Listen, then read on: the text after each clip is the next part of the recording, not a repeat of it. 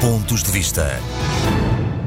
O Banco de Portugal divulgou os valores das remessas enviadas em 2020 pelos portugueses residentes no estrangeiro, não sendo de estranhar que tenha havido uma redução do seu valor relativamente a anos anteriores, mesmo sem ser muito expressivo, de apenas 1,6% relativamente ao ano anterior.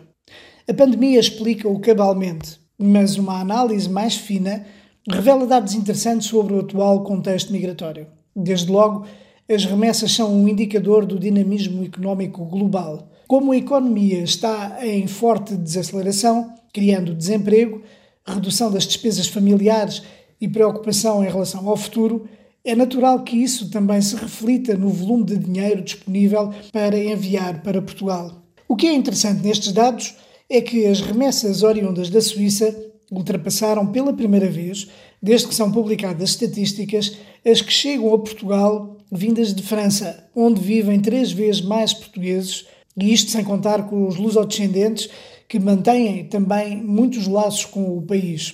Estamos a falar de valores muito significativos, visto que os dois países sozinhos representam qualquer coisa como 57% do total dos mais de 3.600 milhões de euros enviados em 2020.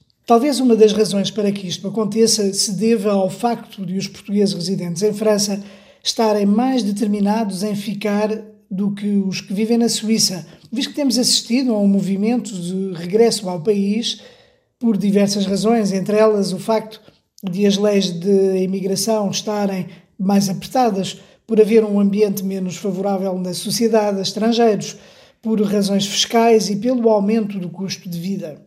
Assim, este fluxo de capitais que está a ser enviado para Portugal também pode ter a ver com o facto de muitos portugueses residentes na Suíça estarem a planear regressar definitivamente a Portugal, muitos dos quais, aliás, têm utilizado o programa Regressar que oferece condições apelativas para quem queira deixar os países de emigração. Na Europa, o país de onde a seguir chegam mais remessas é do Reino Unido, mas substancialmente atrás, muito atingido pelo processo do Brexit e, fora da Europa, Angola, onde a queda do preço do petróleo e o ciclo económico negativo têm afastado muitos portugueses do país.